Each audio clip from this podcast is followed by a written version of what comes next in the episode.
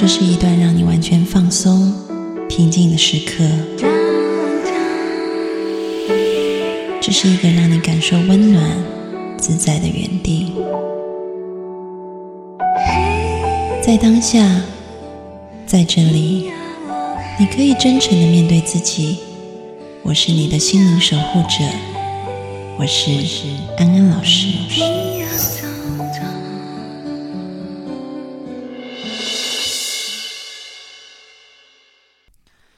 Hello，各位听众朋友，大家好，欢迎回到安心 So Good，我是安安老师。又到了我们谈天说地的时间，欢迎小米。Hello，各位听众朋友，大家好。我们在上一集的时候讲了，就是小米那时候产后有一点点抑郁。那我在这边想要先提醒一下，如果各位是有准妈妈，或者是你身旁有要生产的人，我觉得是可以先跟他们打一下预防针。倒不是说你一定好像百分很高的比例，其实比例。嗯，应该是这样讲，就是因为新生儿出生以后，妈妈其实对她来讲是人生一个很大的变化。第一个，她不知道怎么育儿，嗯，然后第二个，育儿的时候，通常旁边的人又会啰里吧有非常多的意见，她就会觉得自己好像很做不对，或者会有怎么做，乱七八糟，就是会有一种很很手足无措、很茫然，然后又有自责感。因为你只能找一个派别，然后就照着他做，要不然你真的是可能一件事发生有十个答案，你不知道到底是要怎么弄。然后第三个就是说，她产后本来经历的就有很多身体的变化，而且生产很伤元气、很伤体力嘛，所以身体在这时候是最需要休息跟恢复的。然后刚好又碰上这件事情，其实不是生对，其实不是生产完就停了，所以。我觉得，嗯，大家如果你身旁有准妈妈，或者你自己就是准妈妈的话，你真的是要先把你产后的一个时间，就是计划先做好。你要让自己有充足的休息时间，然后为了要让自己有充足的休息时间，所以可能你必须要借重很多的外援。对，就如果说没有人可以帮助你的话，你可能快要生，你就先找保姆。对，要找保姆，然后呢，嗯。就是如果家人可以换手也可以，然后提前也可以先。你如果觉得很贵的话，你至少你先找。如果前三个月你觉得你可以不用它了，然后就把它辞退。但是你不要都不找。我身旁有很多朋友是这样子的例子，就是他们可能会在前两三个月就先拿去给保姆带，因为保姆有经验嘛。嗯，然后，但是因为保姆那个费用比较高，嗯，所以他们可能让保姆带了以后，让这个宝宝的生活习惯已经稳定下来了。比如说，这个宝宝就是可以睡整夜的，嗯，他不会醒，然后再接回家里来，然后甚至有一些就是他可能请这保姆，就是到家里面，就是可能就只有几个月的时间，把宝宝的整个作息都调整的很好以后，然后再自己带。因为一开始你真的是不知道要怎么调作息的，而且其实好的保姆也很难找哎，因为其实大部分的保姆都是一些阿妈大妈，然后好像也没受过什么教育，其实他们也没有专业的育儿技能，就是但是他就是一个替手照顾者而已。所以我觉得最好就是你还是。去学习一些 育儿相关的然后你教他。因为我发现，我本来想说，那我就找那种年轻专业科系毕业的，他们没有人要当保姆，嗯，他们宁愿去月子中心上班。好像对年轻人来说，保姆不是一个好的职业。但是其实保姆的薪水比月子中心高，对啊，所以我不理解他们的想法，因为有可能觉得头衔就是有一点好像好像是老人在做，对，老人在做的。但其实我觉得，就是对于每一个准妈妈来讲，我觉得真的是先学习怎么育婴蛮重要的。对，嗯，要先你才不会才不会一下手足无措。而且其实每个宝宝的个性不一样，你也要去习惯跟摸熟他。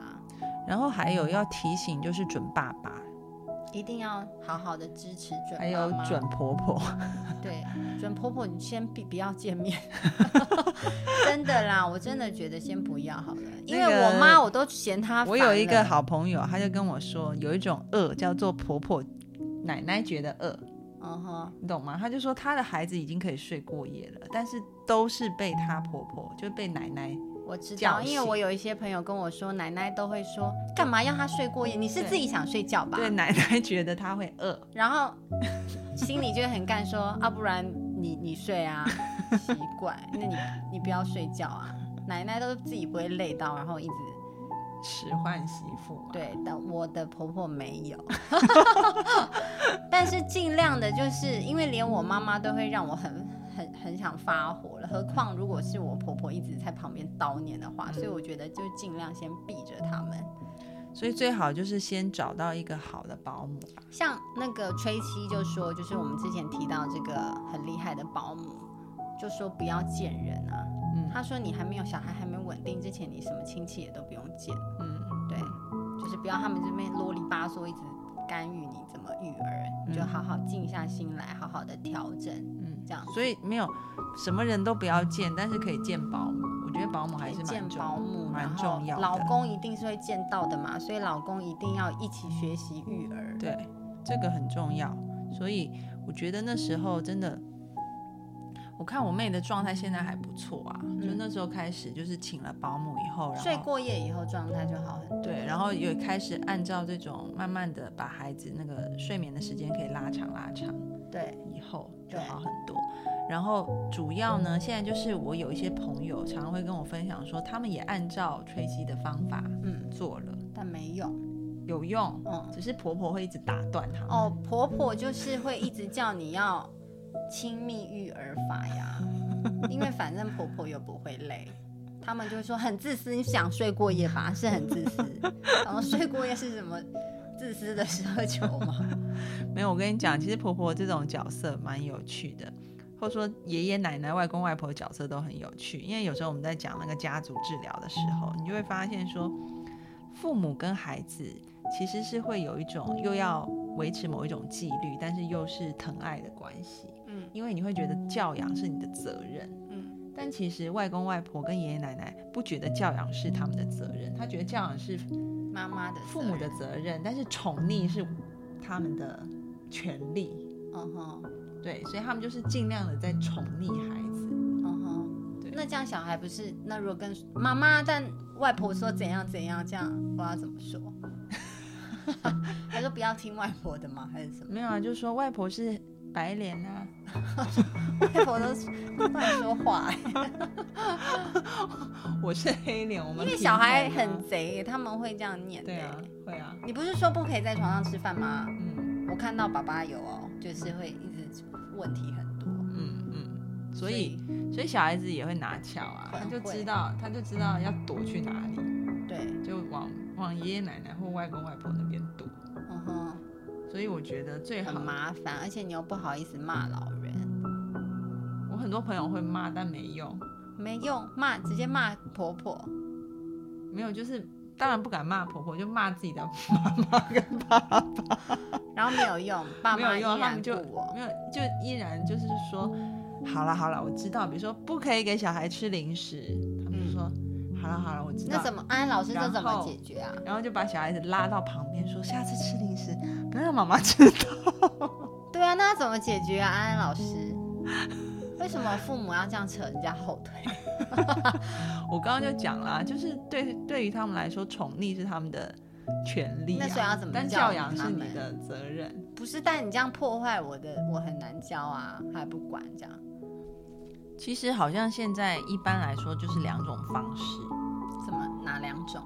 一种就是如果呃你的父母或者是呃就是你公公婆婆或者你爸爸妈妈跟你住的话，嗯，外公外婆跟孩子他们住在一起的话，一定冲突很，那就只能大家一起开会，就是针对孩子，比如说蛀牙这个问题，我们家的家规是什么？然后就是谁要来主持这个会议？就公婆。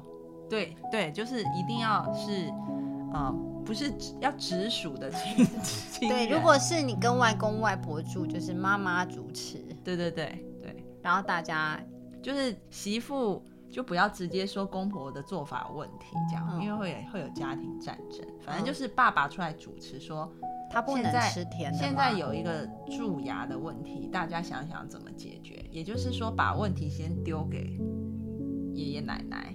那爷爷奶奶总问说他有蛀牙，那我一天喂他吃十个糖果。就蛀牙呗，也不好意思哈，好像就是说，好少吃一点。妈，那你说的哟，是你说的吗？对，那妈，你觉得一天给他吃多少颗好？这样子，然后媳妇都不要吭声哦。那妈可能会说，好，那就不吃了，还是偷给啊？不是啊，那两包 抓包，那就是对你，你先生可能就要跳出来，就说，那我们就有个家规，就大家都要遵守，然后定期要开检讨会，谁没有做好就是就是没有没有记大过 没有做到的那怎么办？那孩子牙都烂了。哦，我知道，我就是说，妈，你带他去看牙医。因为是你导致他牙烂，所以他负起责任，他就会对。因为现在教养是你们责任嘛，宠爱是他们的。不是，是因为你造成他牙烂，没有责任，所以有时候可能就需要把责任也还给他们，把球先丢给他们，这样会比较容易。我觉得这不错，因为他会觉得哦，我还要带他去看医生，蛮麻烦的。对，因为一般都是可能长辈让他牙烂，但是爸爸妈妈对一直带他去。挂号看医生，然后排不到号，然后很难治，然后治不好，很烦恼。对，然后第二个就是如果没有住在一起的话，嗯，因为没有住在一起，你很难要求他们遵守某一种规范啊，比较少见面。对啊，因为不住在同一个屋檐下，那个家规其实是分开的。嗯，那就是你家有你家的家规，但要让孩子知道我家有我家的家。嗯，所以孩子就会比较想要搬去爷爷奶奶家住，应该会吧？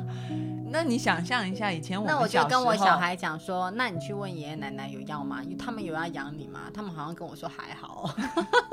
然后就是去爷爷奶奶家是可以那样的，但是回家就不能这样。所以小孩就想要搬去爷爷奶奶家，但爷爷奶奶也没办法，爷爷奶奶也懒得照顾他。其实对，其实照顾久他们也受不了啊。对，所以就是说。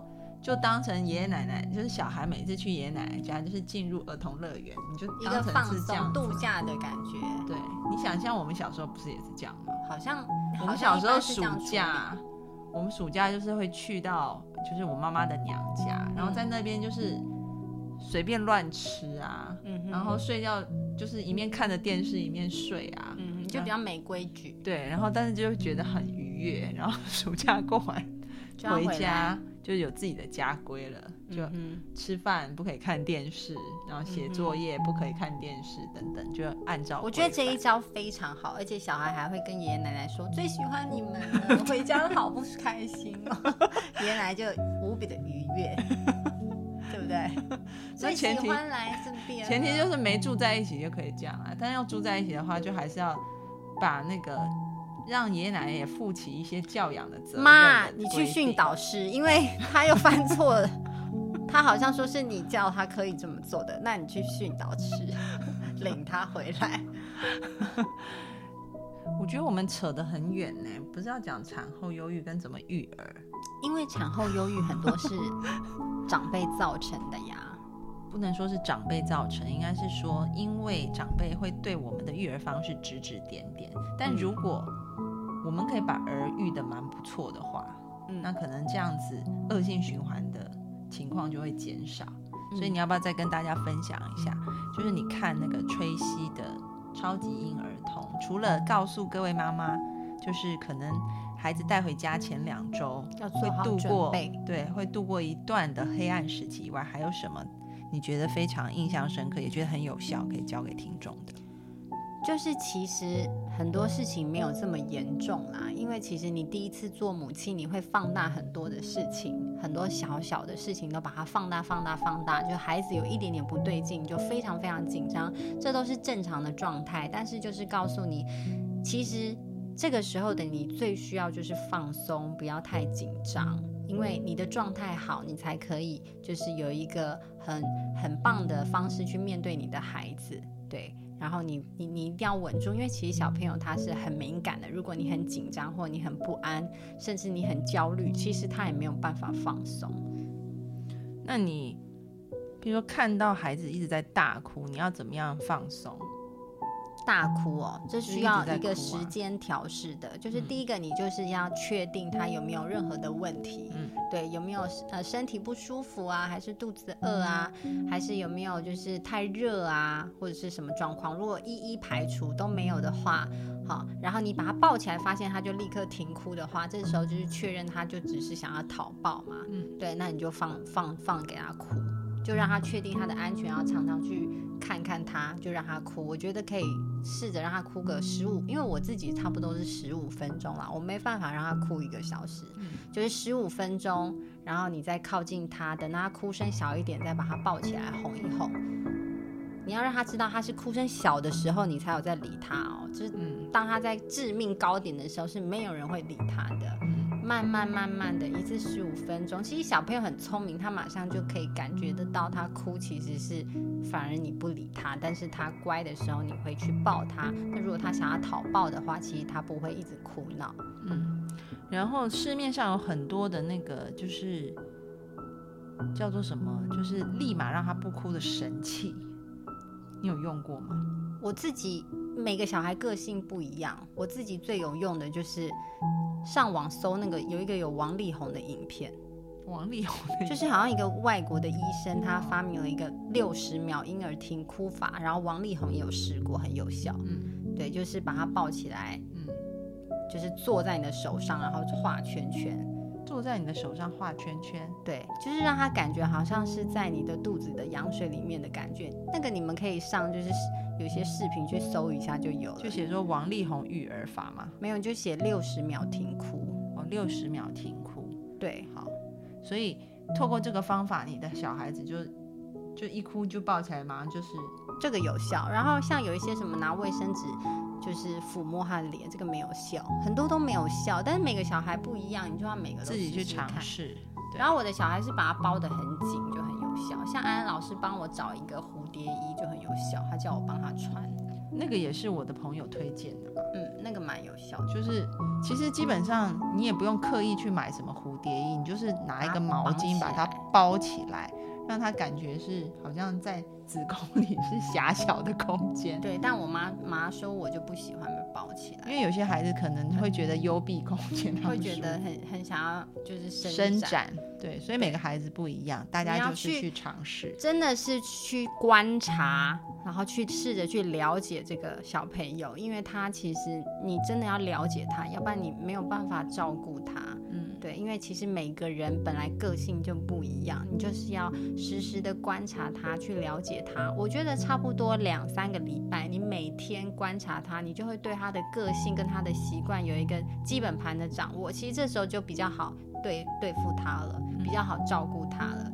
还有一定要放松，每个妈妈都是慢慢学习如何去当一个母亲的，绝对不是天生就会当母亲的。嗯，对啊，甚至其实你一生出来你。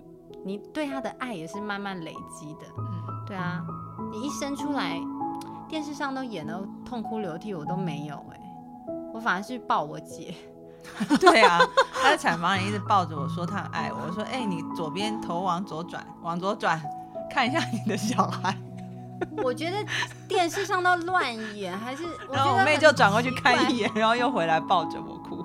不是对孩子的爱，绝对是慢慢累积的。你怎么可能对一个就是像妈妈一开始就很如此的深爱他？我也是蛮妙的。像我的话，我就是一天一天慢慢累积对他的情感。刚生出来的那一刹那，其实是还好。嗯，对。然后因为妈妈真的压力非常大，因为所有的同才团体，我觉得妈妈都给人家很大的压力。譬如说。那些亲密派育儿的妈妈就很咄咄逼人，嗯，像我那时候没有哺哺乳，就是没有亲喂，我是喝小朋友是有喝初乳，但是后来是喝配方奶，就是会遭受月子中心啊，还有就是医院的人的白眼，嗯，对。其实我觉得每个妈妈可以选择自让自己比较舒服一点的育儿方式。为什么这样讲？因为其实妈妈本身的状态真的非常影响孩子。嗯，我我曾经呃看过一个学说，我觉得开心放松。那个学说还没有办法被验证，但是就是说，嗯，有很多很多人都蛮赞同这样的说法，就是说其实孩子的个性，呃，就是说他很容易进入的某一种情绪状态。是在什么时候决定？其实是受胎的那一刻的母亲的情绪。对，就比如说很嗨，不是你的那个嗨里面是不是有一点点的？比如说可能今天早上淫荡，好想生男娃，淫荡就算了。不是，比如说好，你今天早上可能你已经一肚子火了，然后你老公还跟你求爱，嗯哼，然后你就是在有一点压抑自己，不爽，然后又又觉得就是又又有点开心，又有点压抑自己的状态。那你小孩子未来也比较容易产生这种，就是好像我很喜欢这件事情，但我做的时候我又不高兴，就是有点矛盾的那种性格，他也会有。嗯，所以其实他们就说，在受精受胎的那一，就是在在精子进入卵子的那一，所以他是如果想要有小孩，就是先去读圣贤书，然后立刻嘿嘿。没有，就是 然后小孩很聪明，妈妈的那个状态很重要，所以他那一派呢，其实会吃一些所谓调整情绪的一些啊能量的一些药物嘛，嗯，比如说孩子生出来可能特别难带或者什么的，然后他就会一直询问妈妈，那时候就是在跟老老公就是受精的那一刻的状态是什么，嗯，然后根据妈妈那时候一直回想起来的状态给那个孩子用。用药，然后就会发现，哎，孩子情绪就立马就是因为，就是说最影响孩子的是那个状态啊，真的啊，你可以回想一下，你一直说你孩子很难带，然后你中标的那 那时候是在什么样的情况？这样子想不起来了。我觉得我小孩就是很难带，但是我还是很愿意就是想办法照顾。对，可以好好想一下啦，因为呃，就是。因为像也有人说，就是比如说受胎的那一刻，可能妈妈是带着某一种不愿意的，她可能是有一点。因为我最记得有一个 case 是说，就是她其实那天是跟老公吵架，嗯，然后那个大概他们就琼瑶剧看多了，就是不是琼瑶剧都会吵着吵着就接起吻来，嗯，就是很莫名的一种。就是揪心虐恋的剧情嘛，常常都这样子，所以其实他带着某一种的不甘愿跟愤怒，这样，所以其实他那个小孩就很容易生气。但我小孩很快乐哎，他每天都一直在笑。那可能那时候他很开心，只是他很难搞，他就是他就是就是很高贵，就是不是那很高拐啊？也有可能会不会是你那时候的那个状态，就是你老公花了很多精神让你很。已经蛮高拐的，我忘记了，想不起来了。哦，好吧，没关系，反正这个就让听众朋友也知道，嗯就世界上原来也有一个学说是这样子的，嗯哼，对，不过是假说啦，就是大家做参考就好了。嗯哼，好，我们今天时间也到尾声了，谢谢各位听众朋友的收听。然后如果想要看安安老师的原创文章，欢迎你们加入我的公众号，搜八个字“读心女神安安老师”就可以加入了。也可以加我个人的微信号是 J A M I E 三三八八底线 D E E P L A Y，可以找我聊天。那我们下次见喽，拜拜拜。